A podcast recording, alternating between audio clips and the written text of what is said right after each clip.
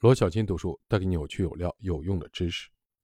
现在我们已经了解了价值驱动型专业人才的性格特质，掌握了设定愿景和提高个人生产率的重要因素。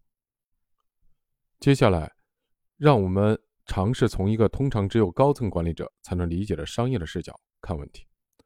无论你是否在领导一个团队，如果表现出你能够从总体上理解企业是如何运行的，你作为专业人士的个人的价值就会提高。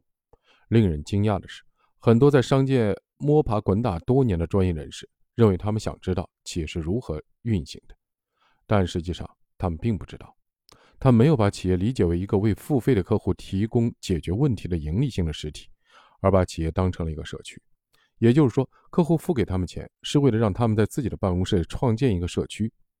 这种观点会杀死一家企业，而且很快。我对优秀的工作社区举双手赞成。没有它，你的团队会出现士气问题。但是，且必须在财务上取得成功，否则社区将不复存在。如果你不理解企业是如何运行的，你就会失去升职加薪的机会。如果你是企业的所有者或者经营者，不理解企业是如何运行的，你就会一败涂地。企业的成败取决于团队成员能否做出明智可靠的决策。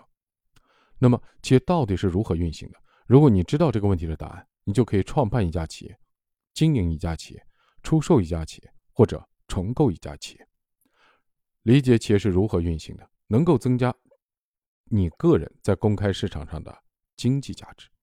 当然，每家企业都是不同的，但他们有一些共同的重要的组成部分。了解了这些组成部分，你就能知道如何使企业保持健康和盈利。在接下来的课程里，我将会通过一套框架告诉企业如何运行。为了企业的发展，需要做出许多决策。